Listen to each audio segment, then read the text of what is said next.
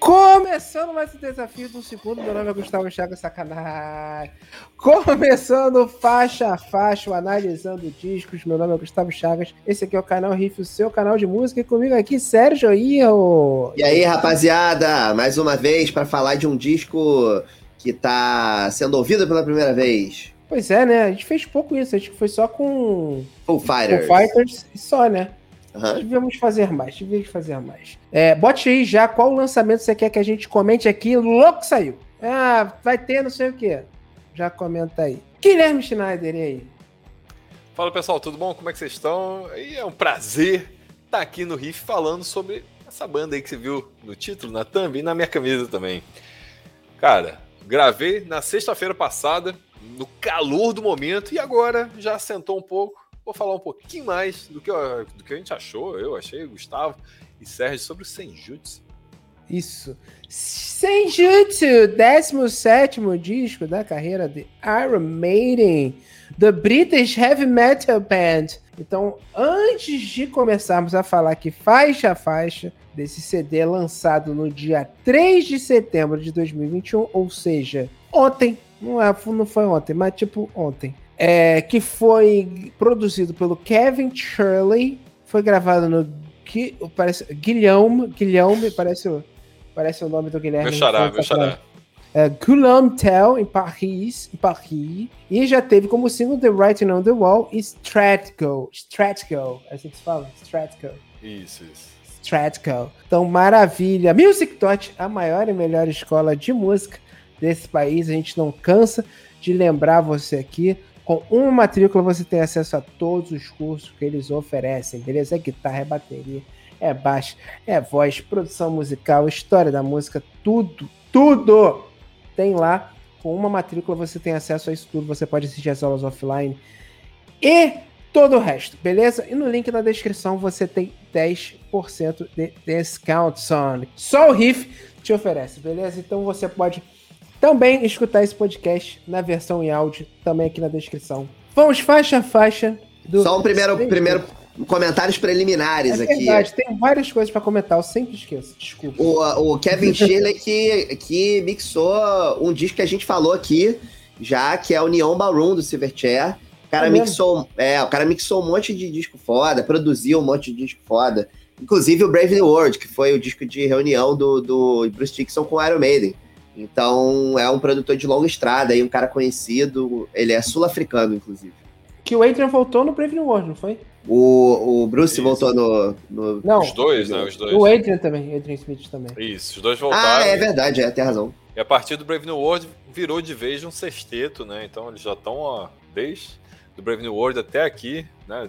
Depois Brave New World, Dance of Death, Mario of Life and Death, Final Frontier, Book of Souls e agora Senjutsu. O maior intervalo entre os álbuns de toda a história, a longa história da Iron Maiden. A gente tá falando de uma banda aí já com décadas e que nunca tinha ficado seis anos sem, sem lançar um álbum. Vale a pena é, ressaltar que eles entraram em estúdio lá, nesse estúdio de Paris, o meu xará, Guilherme Telmo, antes da pandemia. Então eles começaram a produzir isso antes da pandemia e por conta da, dessa confusão toda, ele, ele precisou ser, ser adiado e só agora, né, no dia 3 de setembro de 2021, que foi lançado.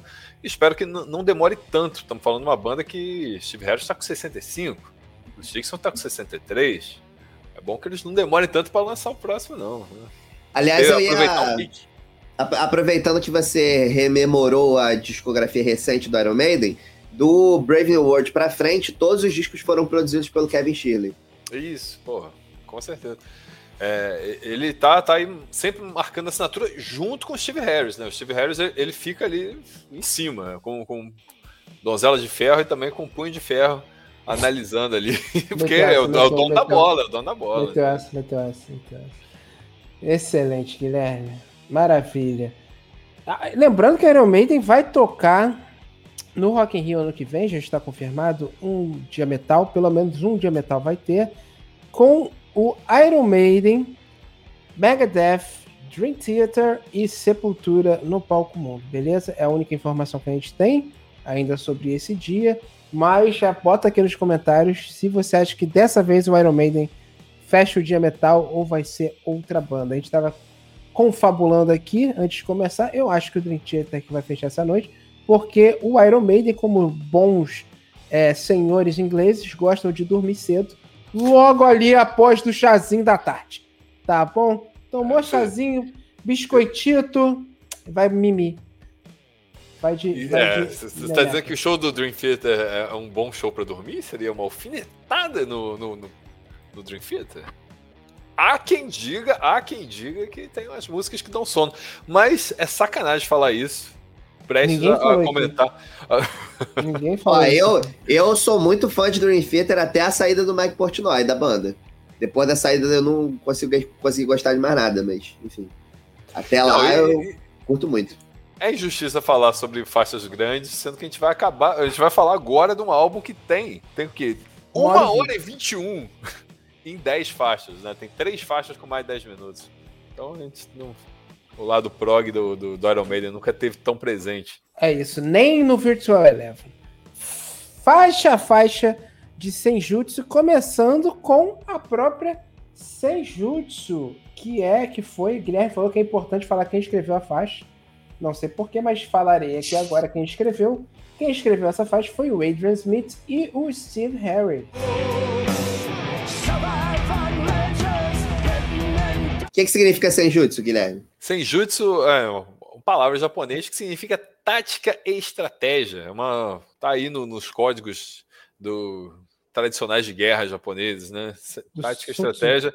E passa, passa bem essa ideia, né? Você vê pela capa, vale a pena comentar a capa também. O Ed, ele aparece como um samurai. Não é a primeira vez que ele aparece segurando uma espada japonesa, uma katana. Ele já apareceu lá atrás, no início dos anos 80, num, num show, uma gravação japonesa chamada Made in, é, Made in Japan, que ele tá lá com, com a... Só que ele não tava, não era um samurai, era só um, um Ed de mais jovem segurando uma espada. Agora não, ele aparece boladíssimo, com os dentes grandes, com sangue na cara e eu, eu, eu gostei da capa. É uma capa que dialoga a capa é com a capa anterior, com o Book of Souls, é o mesmo artista que fez. Você vê que ela não tem muito elemento de cenário. O Iron Maiden, no passado, já, já fez capas maravilhosas que o cenário era grandioso. Você pega uma capa, sei lá, do pô, Somewhere in Time, tem muita coisinha ali. Você pega a capa do Power Slave, do Number of the Beast, tem muito elemento. Essa não, fundo preto, o destaque é o Ed. Não, é bem bonito. É capa, é capa e contracapa, né? Tipo, eles fizeram, não tem a mídia física, mas a contracapa é tipo um zoom na cara dele, então se for para botar de decoração em cenáriozinho, você pode trocar de tempos em tempos. É, achei legal. Eu acho a capa do Book of Souls muito legal também, porque ela é, ela, ela é muito old school para mim. Ela parece, a forma como o Ed está desenhado me lembra os Eds do início, né?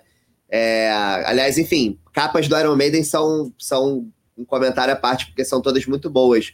Mas essa, essa abordagem de capa é, com um elemento central, criatura e fundo mais simples é uma tendência que vem rolando na arte das capas de metal. Todas as capas do Mastodon são assim, por exemplo. Boa. Não, legal isso. Acho que vale a pena ressaltar.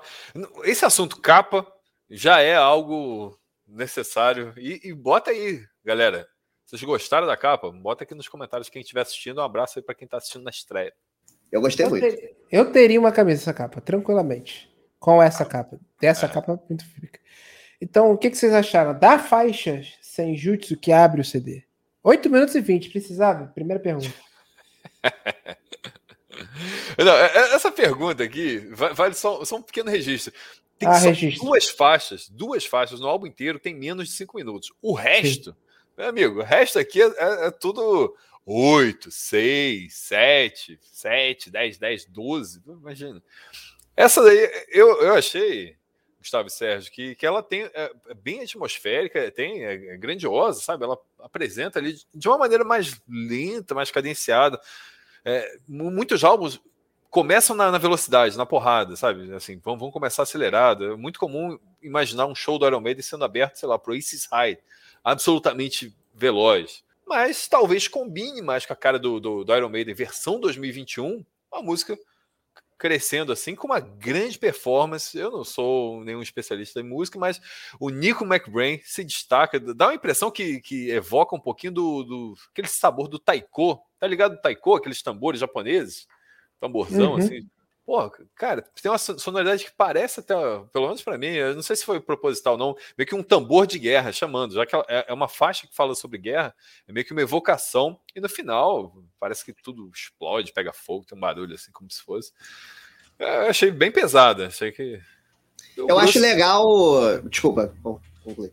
Não, e o Bruce, tá, eu acho que ele tá fazendo, ah, não só nessa faixa, como no álbum todo, uma performance bem legal, assim, lembrando que o Bruce teve uma série de problemas de saúde, venceu um câncer, é, te, teve que fazer uma operação no quadril durante a gravação do álbum, né, nessa época pandêmica. Teve Covid outro dia e agora já está recuperado. Não sei se eu podia falar essa palavra aqui. Ah, eu ia comentar que eu acho muito legal que eu nem, eu nem sabia sobre o que, que significava Senjutsu, né? É, mas a música ela evoca realmente esse, esse clima de guerra, né? e essa cadência de tambores e tal. Eu, eu ia falar que duas coisas me chamaram a atenção no disco positivamente. A performance do Bruce, que sempre chama atenção positivamente. O cara é foda, realmente. Ainda mais considerando-se tudo por tudo que ele passou, que você citou agora, né? E, cara, e o Nico, porque o Nico tá tocando muito bem, o som de bateria tá muito legal no disco. Eu achei o som do disco muito legal, a mixagem, os timbres das coisas muito legais. Tem bastante teclado, né? O, o Iron, acho que é, acho que rolou um, uma amálgama bacana assim do, do, teclado com o som do Iron nos últimos anos, né? Sem chamar atenção negativamente, igual foi na época do, do Seventh Sun, né? Enfim, negativamente para alguns, né? Para mim nunca foi problema. É... Mas acho que a música é muito legal, ela, ela já coloca você no clima do disco. Acho que faz sentido ser uma faixa cadenciada. Tem bastante solo de guitarra, aliás, quase todas as músicas têm bastante solo de guitarra. E aí eu vou ser tendencioso dizer que eu gosto, claro, né? Então acho que. Acho que é muito legal. Eu curti muito a música, a primeira música. Para mim, ela, ela é uma das melhores. Sérgio, enquanto guitarrista, você tem algum favorito, um guitarrista favorito dentro do, dos, das três opções do Iron Maiden? É uma banda que tem muitas opções, né? Você cara, eu tenho. Cara você... Eu tenho. O Adrian Smith, para mim, é, é disparado o melhor. Assim, não que os outros não sejam bons, mas a trajetória dele enquanto compositor e a participação dele também no, no trabalho solo do, do Bruce e Cara, pra mim o maluco é foda. Inclusive, ele ano passado. Ano passado, esse ano, não lembro. Ele lançou um disco com o Rich Kotzen, que é um dos meus guitarristas favoritos, né? É, é um projeto que se chama Smith Kotzen. E é muito legal, vale a pena conferir, porque é muita guitarra o tempo todo e eles cantam também, então é bem bacana. Não, isso é bem legal porque mostra que é um cara que experimenta, ele não fica só na zona de conforto, né? Assim, ele podia ficar muito bem só na zona de conforto no, no Maiden, mas ele acaba explorando com, com projetos paralelos. Então, tira o chapéu com maior, aí pro. Com o maior arroz de festa da, da história da guitarra. Que é o Hit. Por aí. Que é muito bom. Guitar Hero? Guitar Hero total. Com certeza. Excelente. Inclusive, Sérgio, saiu. Eu sei que você gosta dele. Saiu um vídeo no canal do Rick Pearo com os três dos maiores guitarristas da, da nossa, dessa nova geração. O cara do Polifia, o cara do Polifia é uma foda. O Tim Henson do Polifia, o Tobin a base do Animals as Leaders e o outro maluco lá que é, que é solo, ele, ele não tem uma banda. Moleque, que vídeo bom, depois tu vê. É o. É o terceiro é cara, é o Misha, Misha Mansur, pô. Misha Mansur, exatamente. Exatamente, é bom demais. É, segunda faixa, Stratco. Esse também, que é foi o single que saiu depois. Tiveram dois singles, Writings, Writings, The Writings on the Wall, e saiu Stratco. E aí, Guilherme, Jesus. Eu fui pesquisar o que, que era Stratego, né? E é simplesmente um jogo de tabuleiro. O, o Bruce deu uma entrevista falando que, ah, não, é o nome do jogo. E aí, que jogo é esse? Aqui no Brasil ele foi lançado como Combate. Vocês já jogaram um jogo de tabuleiro chamado Combate? Não. Tá ligado? Tinha umas pecinhas, umas pecinhas militares, aí você vai andando. Foi, a estrela lançou, sei lá, saiu pela Grow, acho que foi a estrela. É um jogo tabuleiro, tipo War. Só que é, é um jogo de estratégia, que, lógico, já, já vem de anos atrás. Tem, Tô olhando aqui no Google, é bem, bem, bem familiar, sim. Pois é, talvez a gente já tenha jogado esse jogo por aí, tal do combate, é a versão brasileira do. Mas é um jogo de estratégia. E o Bruce deu, deu até uma entrevista falando que esse jogo é, lógico, de estratégia e tal, mas também é sobre traição, sobre essas coisas todas, sobre tática. E, assim, essa faixa, entre. Foram os dois singles, né? Writing on the Wall, como o Gustavo falou, e Straight Eagle. Eu preferi essa, talvez para ela ser mais acelerada. Essa talvez, é mais Iron Maiden, né? é mais a Iron Maiden, assim, para quem gosta do, do Iron Maiden da antiga, com algumas aspas, porque é importante lembrar que é uma banda que, que tem uma carreira grande, tiveram, teve várias formações e tem fases mais ou menos definidas. Tem ali o início com, com Paul Dayano, tô até usando a camisa aqui do Killers, Iron Maiden Killers, depois tem aquela fase de ouro, que é do Number of the Beast até o Seven Sun, e aí vem ali uma. Ainda tem ali um. Aí tem a saída do Adrian Smith, tem No Pray for the Dying e Fear of the Dark com uma sonoridade ali que talvez fosse no, no momento que, que o, o, o, planeta estivesse pedindo por outra sonoridade dentro do rock. O metal já não estava tão hegemônico como nos anos é, 80, né, início dos 90. O grunge crescendo muito. O próprio Bruce saiu, gravou um álbum de grunge, o segundo álbum da carreira solo dele é, o Skunk Works é, meio que forçando para essa barra. Que é bom, inclusive. É um, é um álbum interessante. Eu adoro a carreira solo do Bruce, né? O Eu também. parceria com o Adrian Smith, a própria parceria com o Roy Z. É bem, bem, bem legal a carreira solo dele. Fica sempre essa observação. A pena que não lance nada desde 2005. E aí o que acontece? Eles entram na fase do Blaze Bailey, que eu, que eu curto o Blaze, mas o Blaze definitivamente não conseguia cantar as músicas da fase Bruce ao vivo. Então né? Uma banda que se vende muito no ao vivo, isso não, não deu muito certo, pena para o Blaze. E aí vem o retorno, grande retorno do Brave New World para cá, já com uma espécie de terceira fase da banda, uma grande fase ali, terceira ou quarta, acho que seria a quarta, né? pela contagem que eu falei aqui, e já com uma sonoridade é, diferente. Eu estou falando isso porque essa Straight Eagle, ela, ela, podia, ela cabia ali, por exemplo, dentro do Brave New World, dentro do é, Dance of the Death, podia, podia entrar ali tranquilamente e quem sabe até em álbuns anteriores. É, é, a, diferença talvez é que na hora do, do refrão, e aí eu concordo demais com o Sérgio, o, o teclado está presente pra caramba, já começa aí. Tem ali um, um, tem um sonzinho já presente durante o, o, o refrão. É importante lembrar que é o próprio Steve Harris que toca uhum. o, o teclado não, obviamente que não toca nos shows ao vivo, mas em estúdio, né? Como dono da bola, dono da banda, dono da porra toda, o cara fala, ah, não, deixa que eu faço também. Vai lá e toca. E é, é isso, ele, ele, botou esse elemento, ele, o produtor, também falando, ah, não, vamos tacar teclado como, como nunca aqui. E aí tem lá, teclado, sintetizador, como é, qual é, é a forma certa de falar isso, Sérgio? Cara, nesse caso são teclados mesmo, em geral, porque tem muitos sons diferentes, né? Mas quando a gente fala sintetizador, a gente normalmente está se remetendo a uma sonoridade mais específica dos anos 70, final dos anos 70 e início dos anos 80, né? São alguns sons mais específicos.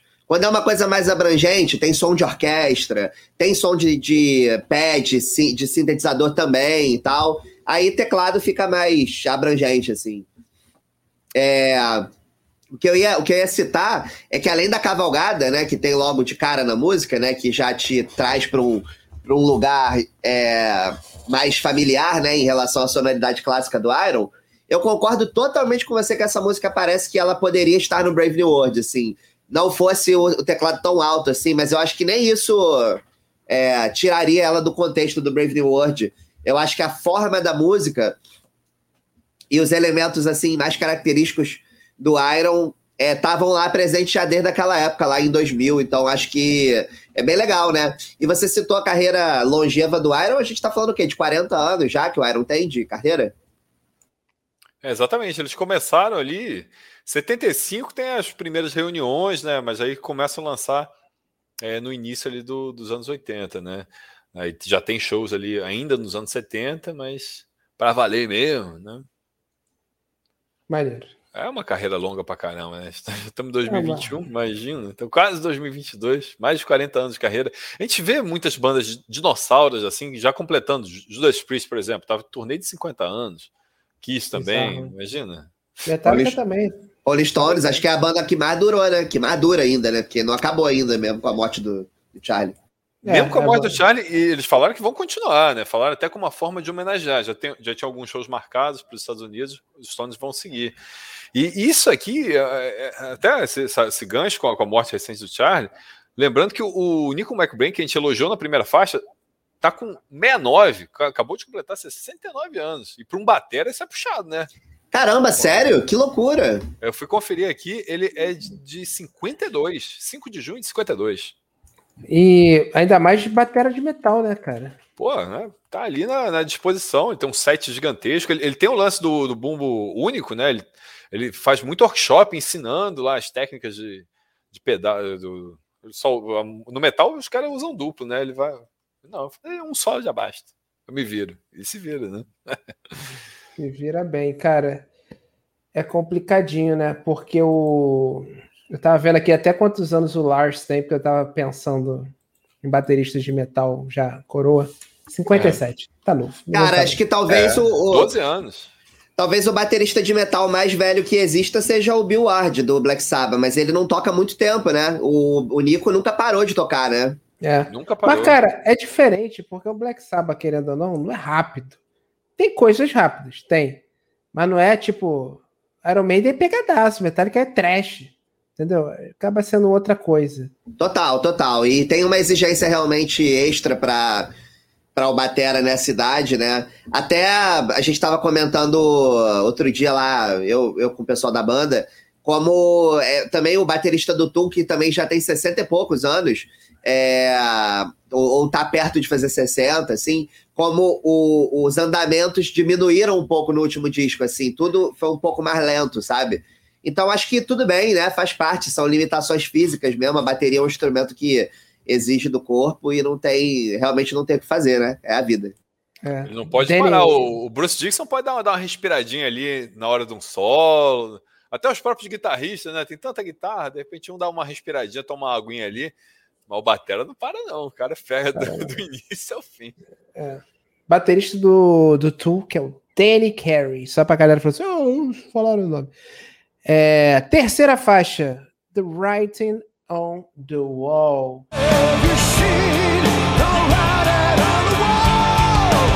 Dirigida por Quentin Tarantino, correto? Essa faixa. é... Trilha sonora de Django, Django Livre? Parece, né? Parece é uma coisa meio Mad Max, meio Hokuto Ken, para quem, quem é otaku. Assim, o clipe tem essa atmosfera bem mundo pós-apocalíptico, né? Assim, tudo deserto, tudo devastado. O clipe é muito legal e, assim, fica só um parênteses do clipe. Iron Maiden tem uma tradição de clipes ruins, na minha opinião de, de, de fã. Eu acho que muitos clipes, assim, até da, da época de ouro, eram bem limitados, bem pouco criativos, sei lá. É difícil citar. Caralho, esse clipe foi foda. Sabe o que eu esse... acho foda? Rainmaker, eu acho foda. É, já, já, já um pouco mais recente, né? Ainda pegando ali do Dance of Death, 2003, né? Mas é foda. Eu, gosto do Wicker Man, eu gosto do Speed of Light, mais, mais recente também, do, do, último álbum, mas sei lá. Eu achei esse clipe um, um, dos mais legais, porque tá cheio de SRI, tem um monte de informaçãozinha. É um clipe de animação feito por, por um cara que era da, super premiado lá na Pixar, pelo, pelo que consta. E a música em si, ela, ela tem, tem, um, tem uma levada meio, sei lá, muita gente falou western, sabe? Uma coisa de. É, western pra caralho. Né? Tem ali, você tá, tá, tá num clima de, de, de faroeste, tem, tem um solo muito foda, eu, eu curto o, o solo dela, e acho que vai funcionar demais ao vivo. Sabe, o refrão, Can you see the writing on the wall? Pô, eu acho que a, a galera vai, vai, vai, vai junto nessa hora. Arrisca eu... dizer que essa é uma das que vai entrar no site. Acho que é meio que fácil prever isso, que essa entra no site list. Eu acho que essa e Strategal vão entrar no, no, no setlist. Mas eu ia comentar, você comentou uma parada importante, cara. Eu, todas as músicas do disco, isso aí todas, eu ouvi em todas elas.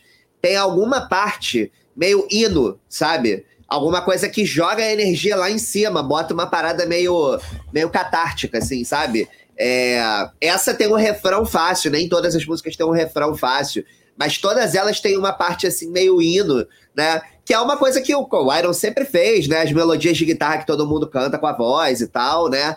Mas nesse eu achei que rolou uma, uma gordura extra nesses, nesses cânticos aí e dá um pouco esse clima de, de, de guerra, né? Porque muitas músicas falam sobre guerra, né? Então acho que isso ajuda a ilustrar.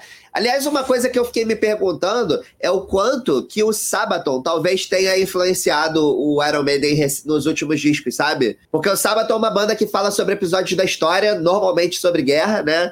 E tem alguns elementos, assim, que, que não eram muito comuns nas coisas lá antigonas do Iron, que vêm sendo exploradas nos últimos discos, assim, desde o Matter of Life and Death que eu acho que, sei lá, fiquei pensando se de repente eles ouviram o sábado, acharam legal e pegaram algumas coisas, sabe? Provavelmente cruzaram em alguns festivais, né? Que Sabaton é, é figura cada vez mais presente entre os headliners grandes, tem crescido bastante. É uma realidade entre as bandas de metal, assim, da nova geração, né? O Sabaton realmente é, é muito forte. Lá fora, aqui no Brasil, o show que eu vi tava, foi até meio pequeno, na, na real. Foi ali no Rival. Teatro Rival. Foi no Rival, então não, dá para ter a dimensão que aqui ainda não tem esse, esse, tamanho todo, mas vai ter com o tempo. E assim, o Iron Maiden sempre falou de guerra, na real, né? Você vai pegar grandes músicas clássicas, a gente pensa rapidamente aqui, sei lá, uh, Two Minutes, uh, Two Midnight, vai pegar Aces High, sabe? Os clássicos, assim, tem a ver com. tem temáticas bélicas. Run to the Hills também, né? Run to the Hills, tem citações. E esse álbum tem uma porrada de música sobre guerra. A, Matter of Life and Death talvez tenha sido o álbum mais sombrio, assim, mais pegando esse lado da, de, de, guerra. O, X Factor também tem, tem essa, um lado mais sombrio. Reflete aqui, sabe? acho que aparecem algumas outras faixas com, com um pouquinho mais de destaque. Esse lado assim do. Mas o sábado é interessante essa colocação. Boa! Sabatão de Cuerrola. Quarta, sacanagem. Quarta faixa, Lost in the Lost World.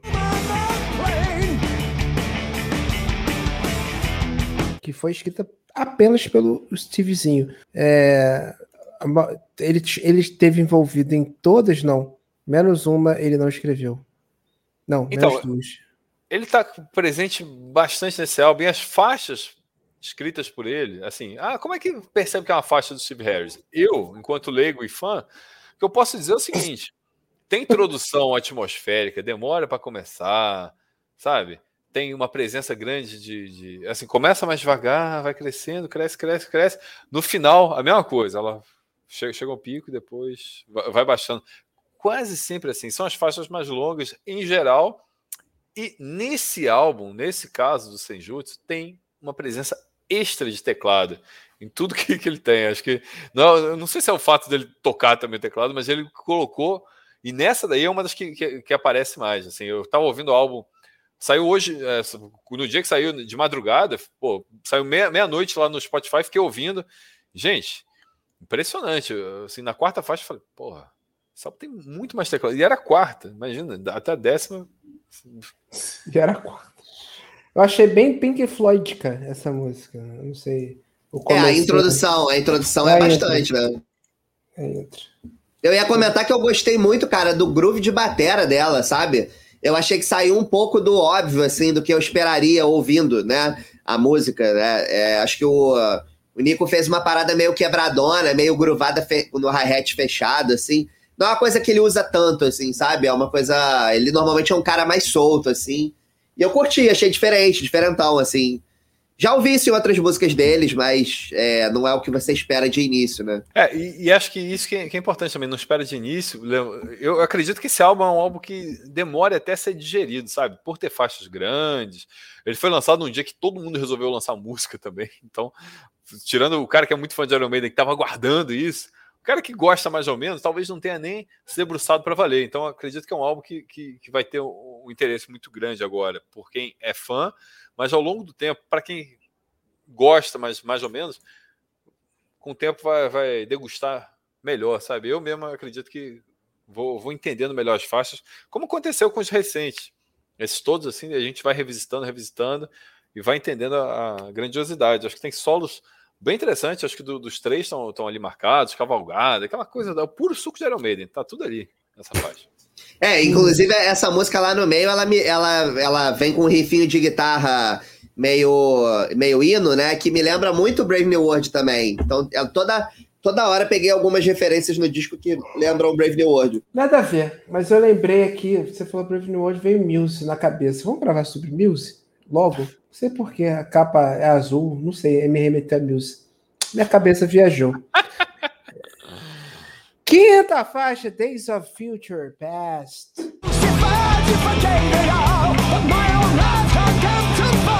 E aí? Quatro minutos, é menor do CD. Essa música parece, ela lembra, parece uma continuação da anterior, né? Ela tem uma emendazinha ali para mim que fez todo sentido. É, eu não, não, não cheguei a reparar essa, essa, emenda não, mas eu vou, vou prestar atenção nisso.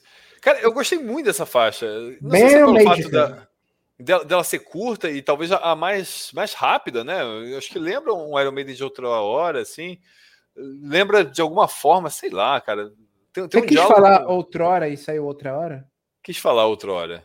Vou falar agora. outrora. Lembra o Maiden de outrora? Não é toda hora que a gente fala outrora, né? Não é, não é. Mas eu, eu, gostei, eu, eu, gostei demais. É uma que, se não me engano, confere aí, Gustavo. É do Adrian Smith e do, do Bruce, né? Exatamente. É, é isso, cara. É uma que parece que podia caber num, sei lá, num álbum da carreira solo do Bruce. Eu acho que o Bruce até se solta mais nessas músicas, sabe? Acho que tem ali, ele, ele vai botando seu, seu, seu vocal no, no seu, seu, limite máximo. E, cara, é acelerado. Eu adorei, adorei. Eu acho que essa é uma das que eu mais gostei do álbum. Chuto que ela nem entra no site list, mas é isso, é um, é um refrão chiclete, dá vontade é, de. É, o, o, refrão é total Iron Maiden, né? A mesma, mesma sequência de acordes de sempre, tipo, tá ali pra, pra marcar realmente a identidade da banda. E, não, e assim, é, é um álbum que assim, muita gente fala, porra, os caras estão fazendo a mesma coisa desde sempre. Primeiro que eu discordo, tipo, eu tô com a camisa aqui do Killers, por exemplo. Você ouve o Killers e ouve esse álbum, é outra banda, eu acho, pelo menos. Eu acho que é, tem, tem uma diferença ali. As músicas soam diferentes. Mas Cara, pelo não é menos... coisa mais diferente, mas não é o ACDC, né? Não, pois é. E muda. E esse próprio álbum muda, traz essa muda. novidade do, do teclado com uma presença maior.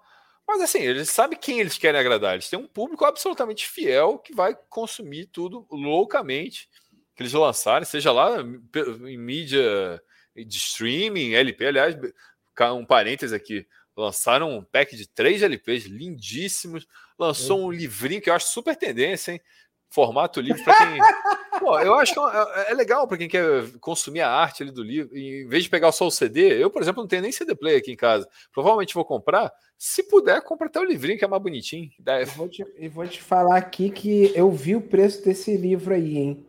Quanto é que esse, deve estar? Esse livro aí, eu acho que está é, dois, dois mil reais. Deixa eu ver aqui. Não, mentira, não está isso não. Está 1.500 reais. Não, está 1.800. 1.800 Aí, aí não, já não vou comprar mais, não. Foda-se. Vou ficar ouvindo no Spotify mesmo. Não, brincadeira. Mas é uma das poucas bandas que eu, que eu gostaria de ter, pelo menos, a coleção básica de CD, porque eu tenho praticamente todo, então acho que eu vou acabar adquirindo esse. Não, e manda trazer de fora esse coisa. Isso você tá esse preço porque não tá sendo mais lançado nada aqui no Brasil. É. Infelizmente, não temos mais indústria fonográfica aqui. E, cara, só lembrar aqui que o Bruce Dixon falou que essa música é a que mais se aproxima, na opinião dele, é a que mais se aproxima da era ali do Peace of Mind e do Power Slave, e que ela é uma reimaginação de Constantine, que é uma HQ, só que eles se basearam na letra e na concepção no filme, aquele com o Keanu Reeves. Eu achei interessante esse, esse conceito, porque é um filme bem mais ou menos. Eu, bem eu, eu, qualquer coisa. Nunca vi esse filme. É um filme bem. Tô é perdendo um filme, muita coisa. É, cara, é um filme. É um filme. Você vai ver. Não vai te ofender. É o Keanu Reeves, que é maneiro. É dirigido pelo Francis Lawrence, que é um belíssimo diretor. Então tem vários recursos de imagem, de um monte de coisa que ele é muito foda, Francis Lawrence que dirigiu Eu Sou a Lenda, por exemplo, é um puta diretor muito foda. Acho que é esquecível. É esquecível. Mas... É, que... Qual o grande filme do Keanu Reeves? Tirando, tirando ah, Matrix, né? Tirando, tirando Matrix. Tirando Matrix Reloaded. Ou uh, Revolutions. Tirando Matrix, tirando Matrix. Cara, eu diria que. Pô, aquele do ônibus, pô, aquele do ônibus era maneiro, hein? Velocidade máxima. Eu diria que é John Wick, cara.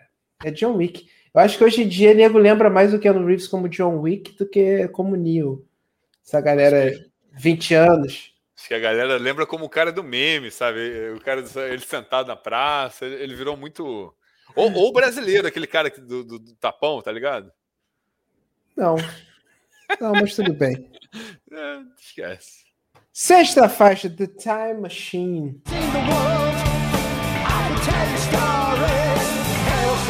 Muito boa essa. É, essa eu arrisco a dizer que é, é, importante colocar que essa faixa ela fecha o, o, primeiro álbum, né? Porque esse álbum é, é disco 1 e disco 2. Tanto que você vai comprar o CDzinho vem separado. E eu acho que os dois é, momentos ali do, do, do álbum como um todo, sem Jutsu, estão bem divididos. Até a, a, faixa 6 tem uma atmosfera e daqui a pouco entra uma outra atmosfera já na próxima, na próxima música, né? nas quatro últimas. É, cara, é, a Iron Maiden é absolutamente inconfundível aí. Eu acho que tem ali todos os elementos clichês de Iron Maiden tão presentes.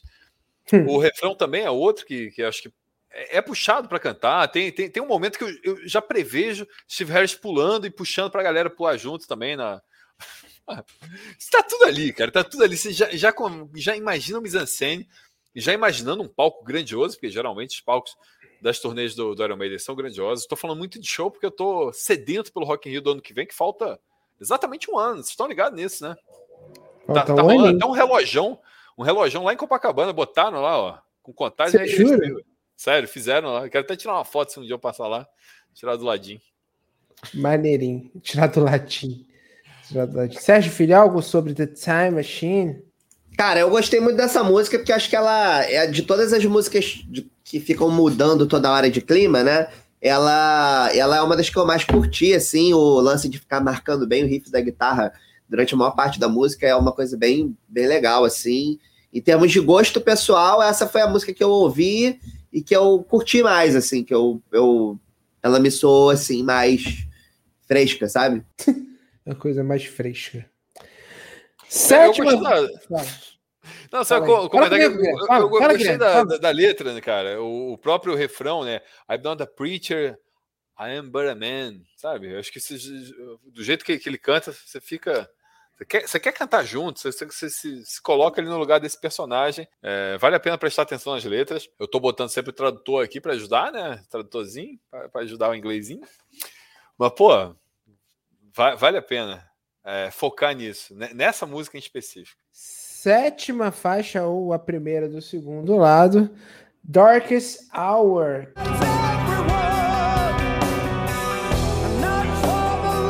que, segundo o nosso querido Bruce Diquinho, é sobre o sobre Winston, Winston Churchill. Winston Churchill. Tem um filme e... com esse nome, né? A Hora Mais Escura. Ah, tem. Excelente. Eu tenho o livro. É. Tá aqui. Ah, tá guardado em algum lugar. Eu tenho o livro da Hora Mais Escura. É um belíssimo livro. É, se, eu não, se eu não estou muito enganado, é um, é um livro que que é da. É, não, é, é isso mesmo. É que, que, que conta a história do grupamento que capturou Bin Laden. É um filme muito bom e um livro maravilhoso. Eu tenho esse livro. É, na verdade, esse daí não. Assim, esse não, não, não é do Bin Laden, não. A, não é? A Hora Mais Escura? É não, sim. não. Ele foi traduzido aqui. Olha só, ele foi traduzido. Esse daí, Darkest Hour, foi traduzido como O Destino de uma Nação. Foi lançado em 2017, com Gary Oldman interpretando o Churchill. Ah! Sabe que, qual é esse? O, o que eu tô falando é Zero Dark Hour. Ah, tá. Que é o. Calma aí, deixa eu ver. Zero Dark Hour, que veio pra cá a hora mais escura. Mas é uma é, tradução é, mais direta, né? É uma tradução mais direta. Esse Zero Dark Hour é sobre o, o pelotão que capturou Bin Laden. O filme, tanto o filme quanto o coisa são muito bons. O filme é dirigido pela, pela pela Catherine Bigelow, que é muito boa. Concorreu ao Oscar, os caralho. Eu queria fazer uma pergunta, Guilherme. Você que é mais conhecedor e mais fã da banda do que eu, é, o Bruce Dixon só escreve música com o Adrian Smith ou na grande maioria? Na grande maioria, é, na grande maioria sim, mas ele tem parcerias com outros membros. É que, por exemplo, esse álbum você não vê nenhuma faixa assinada pelo Dave Murray, nem pelo Nico McBrain. O Nico nunca foi de escrever muitas faixas, na real. Steve Harris, sim, escreve pra caramba. O Bruce também escreve bastante. Steve Harris sempre o, o que mais escreve. Mas eles têm, têm parceria juntos também. Mas eu, eu, tendo a acreditar que tem uma afinidade maior com, com o Andrew Smith, inclusive até porque os caras têm, têm uma. Tem mais tempo juntos, porque tiveram em outro projeto juntos. Então, imagina que, que acaba tendo uma química. Lançaram juntos ali com, com a carreira solo do Bruce. Simplesmente o, o Accident of Birth e o Chemical Wedding são melhores que alguns álbuns do Iron Maiden. Com certeza, é. Se considerar a fase do Blaze. e até outras fases também. Eu acho que eu prefiro esses álbuns do que o próprio Fear of the Dark, do que o próprio No Pray for the Dying. Eu falei tudo. Esse é o livro. Não há dia fácil. Não é, não é o livro, o filme e o livro são outras coisas.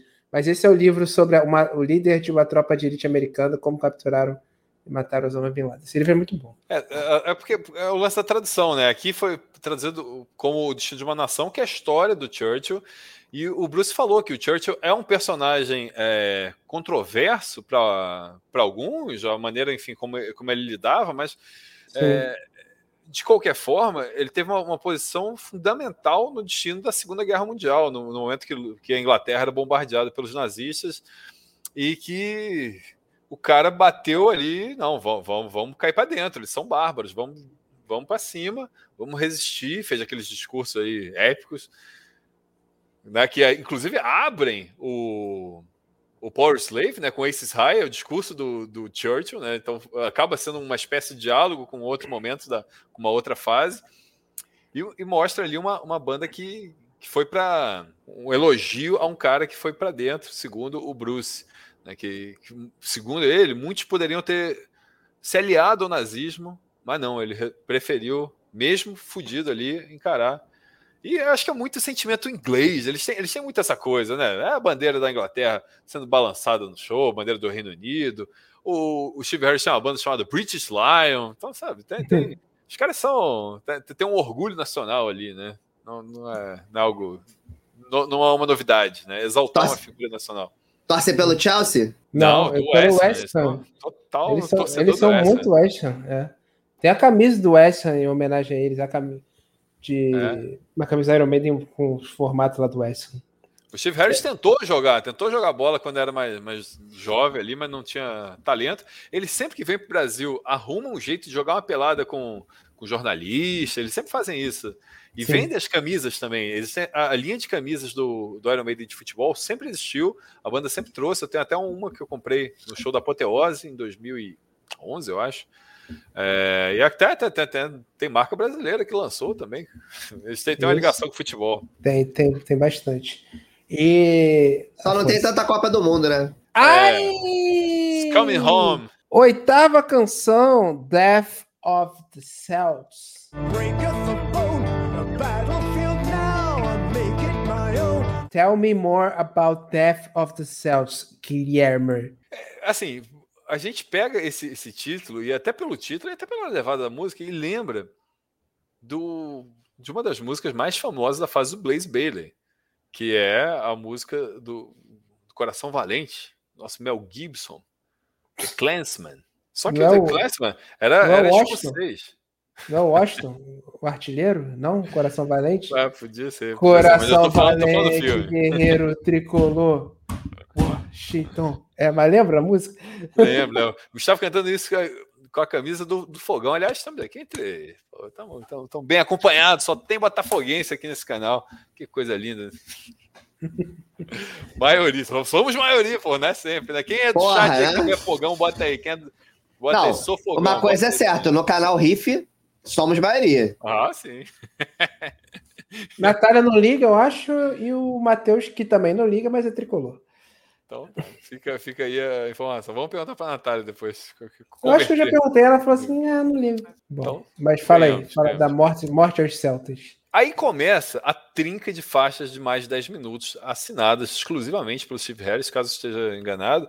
as três: Death of the Celts, The Sim. Parchment, que eu não sabia o que significava Parchment, tive que procurar, eu não sabia que era pergaminho, e Hell on Earth. Essas três faixas é, são as maiores de todas. Eu, eu lembro antigamente, falava, pô, caramba, no Power Slave tem aquela música, Rhyme of the Ancient Mariner. Pô, tem 13 minutos. Caralho, os caras fizeram uma música de 13 minutos, que é isso?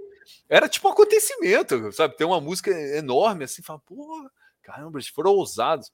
Aí tu pega um álbum desse, essa, essas três últimas que a gente vai comentar agora somam aqui mais meia hora. Sim. A Juliette lançou um álbum ontem que não tem nem 20 minutos. Álbum. Porra. O, o, caralho, caralho, você conseguiu meter a Juliette num programa sobre Iron Maiden. Parabéns. Cara, o, o, o, meu, meu disco Mercury tem quase o tempo do disco 2 do Iron Maiden. É, é realmente muito longo. Não, é eu acho longo. maravilhoso isso, porque o cara, o cara que é fã tá sedento por material novo. Porra, a última, a última música antes do single The Writing on the Wall, tinha sido lançada há seis anos atrás, pô, 2015. Eu falei, puta, é uma espera. É um privilégio. Eu, eu bato nessa tecla. Galera que é fã e que fica às vezes cheio de dedos falando, não, porra, não, bom era antigamente, bom era na, porra, no Power Slave, no Number of the Beast. Galera, é outra banda. Assim, os caras passaram anos, eles estão com. Não, não, não, vou nem dizer que estão velhos, mas são senhores, tem aí. É, matão, tem neto já, né? Então é, é, um outro momento. A gente tem que. É um privilégio estar rece receber ainda essa galera que podia botar o burro na sombra e falar assim: não, tô com a vida ganha, foda-se. Não vou nem excursão, eu tô milionário pra caramba, não preciso lançar nada. Não, os caras vão lá e criam música nova. Ganham mais dinheiro com isso, ganham, mas estão Estão botando aí, mas estão ali oferecendo. Quer dizer, tem um faz-me rir, mas eles também oferecem aí a, a, arte deles e, porra, é, é, um privilégio. Você que é fã e tá, tá questionando, repense. Eu acho que essa música é grandiosa, sim. É, confesso que ainda a gente tá. A gente acabou de, de ouvir aqui no primeiro dia. Ainda me confundo um pouco com Death of the Celts Department. Eu ainda acho que quando, onde termina uma, onde começa outra, como são muito grandes, às vezes causa uma certa confusão para quem acabou de ouvir, não tem nem 24 horas. É, mas eu, eu, achei essa extremamente grandiosa e lembra. Se, se lembra The Clansman, já é uma coisa boa. É verdade, eu tive essa impressão também que lembrava The Clansman logo que começou assim. Eu acho, eu, eu gosto, eu, a parte que eu mais gosto dela é lá pelos sete minutos, quando começa uma caralhada de solo de guitarra um atrás do outro. Assim, tipo, galera, vambora. Primeiro o meu, depois o teu, depois o teu aí. É tipo isso. Não, a música explode. Dá sete minutos, ela vai cadenciada, dá sete minutos e acelera. Gente, vamos lá. É, tem três guitarristas, vamos mostrar serviço, galera. Bota aí. E eles mostram. Nona canção do Parchment, o famoso pergaminho. O pergaminho, né? Perga, pergaminho.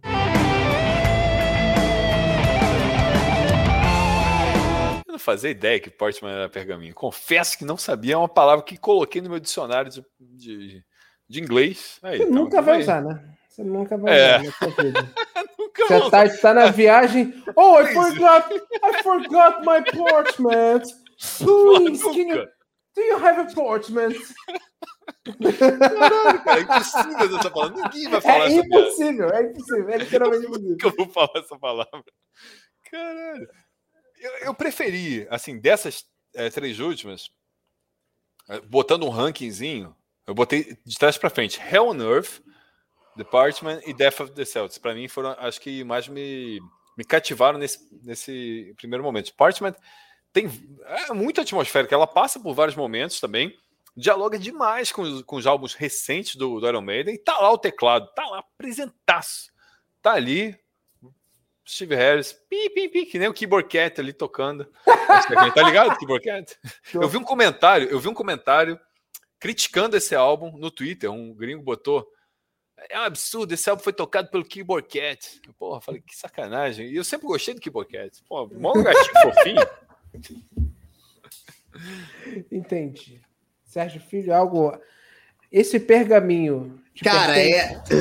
É, então, Aí que tá, se eu, se eu puder fazer uma crítica, né? Eu acho que o fato das músicas mais Pelo longas Deus, e, e, e mais, mais longas, assim, mais com muitas partes e tal, estarem juntas no disco é uma coisa que dificulta um pouco meu, a minha, minha, minha curtição, porque depois que você acaba uma puta jornada numa música e começa outra puta jornada, né? Então eu acho que o, o, o a distribuição dessas faixas podia ser mais ao longo do disco para não parecer tão repetitivo, assim, para não.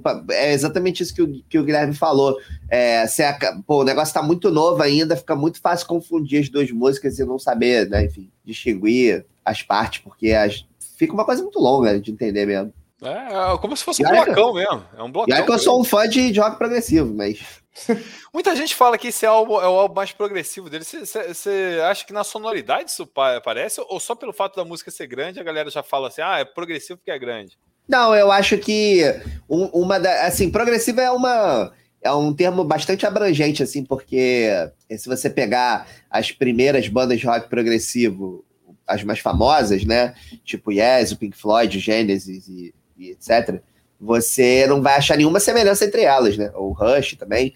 é, semelhança musical, né? Assim, de tipo, uma parecer com a outra, né? Não é que nem o punk rock, que as bandas se parecem entre si. É, mas tem algumas características, né? Algumas músicas muito longas, muitas partes, né? Muita variação rítmica, né? Então Atmosférica. são. É. Sempre essa alternância entre partes atmosféricas e partes mais, mais aceleradas, mais rítmicas e tal. Então acho que o elemento progressivo é, é isso, sabe? E aí ter música longa é uma das características, sim, de uma banda progressiva. É, acho que é uma regra que quase todas têm, né? Não que você deva fazer isso para soar progressivo, ou só fazer isso basta para soar progressivo, né?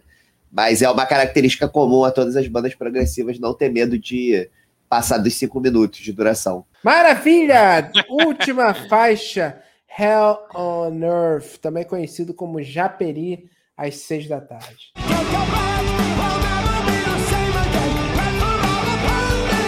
Não, de, de, dessas três faixas assim finais, a Hell on Earth para mim é a melhor delas. Foi a que mais pegou. Ela, ela me lembra alguma coisa, quem diria, do, do, X Factor novamente, a introdução. Não sei se é a introdução ali, que, que parece que o, o Steve sozinho lá tocando. E ela, ela vai, vai, vai criando uma atmosfera. E passa isso mesmo, um campo de batalha, um inferno na terra, assim, a devastação também, novamente, como todas, começam lentas, vão crescendo, vão crescendo. Podia ter, talvez, um, essas músicas podiam ter um minuto a menos, dois minutos a menos? Podia. Podia. Podia. Podia. Podia ter uma versão radio, radio edit. Às vezes eles lançam né, aquelas versões mais curtas. Lançavam, né? Na época que coisa radiofônica fazia sentido. Não sei se hoje em dia ainda faz. Não. É. Radiofônico, com, com esse nome. Mas, pô, é, é, essa, essa, essa me pegou. Tem ali tudo que eu, que eu espero do, do Estivão, vovô Steve. Tá ali, a banda brilha, os solos são, são, são bons, são rápidos no final, ela acelera legal, é cadenciada. O, o, o, o, o, e o Bruce, o Bruce brilha. Acho que o Bruce. A, a, a voz do, do Bruce no, no finalzinho dela ali é, é, tudo que eu podia esperar. Acaba o álbum com, com energia, ó. Lá no alto. Pra quem é fã, fala assim: porra, caralho, os caras estão aí. Podia tocar ao vivo. É, é assim, eu não sei quais eles vão escolher para tocar ao vivo. É muito difícil montar um setlist do Iron Maiden com mais de 200 músicas e músicas grandes. É, imagino que seja um exercício bem complicado e eles sempre tocam os clichês, né? Até porque, enfim, tem gente que nunca viu ao vivo, né? É sacanagem. O cara que nunca viu quer lá ver Number of the Beast, Run to the Hills. Mas eu que já vi algumas vezes pensando assim, porra, podiam arriscar um pouquinho mais no setlist. Vamos ver, vamos ver se, se, vai se concretizar. E quais daqui que vão entrar? Porque eu, eu queria ver essas músicas. Hell on Earth é uma que, que eu queria ver. Exatamente, eu ia, eu ia comentar só que no início da, da, da Hell on Earth não é só o baixo, tem uma guitarrinha ali fazendo a melodia junto. É, uma guitarrinha limpa, assim, bem clean. É, cara, muito, essa música realmente ela é a, a, melhor das três músicas super longas. Eu gosto bastante também da batera, eu acho que as, os grupos de batera delas também são bacanas. Como eu falei, o Nico para mim foi um destaque no disco, assim. Ele sempre toca muito bem, óbvio, o cara, pô, que, o que falar dele, né? Mas eu acho que ele trouxe algumas coisas, assim, diferentes nessa, nessa onda prog aí, né? Vamos dizer assim. Eu curti a beça. E o solo de guitarra dessa música também no final é bem legal, quando a música tá no auge, assim. Tem cara de, de Adrian Smith, não sei se, se foi. É, o solo eu não tenho certeza. A música é do, do Steve Harris, né? Maravilha, viu? É, então, o que, que, vocês acharam do CD sem jutsu do Iron Maiden? Bota aqui nos comentários. Gostaram, não gostaram? Qual CD que vocês querem ver aqui semana que vem? Vocês vão no Dia Metal do Rock in Rio. E a palavra de hoje é. Bota aí nos comentários se você chegou aqui até agora. A palavra de hoje é Naruto. Tá? Você bota aí nos comentários Naruto. Porque fala Senjutsu, eu, eu penso no. Enfim. Né, no jutsu de Naruto. No jutsu. É, então, é nós. Obrigado, viu, Ser dois. Tenha uma boa vida aí, tá bom? Valeu, Up galera. Até o próximo. Ouça Tá muito bom, tá muito bom. É isso aí. Valeu.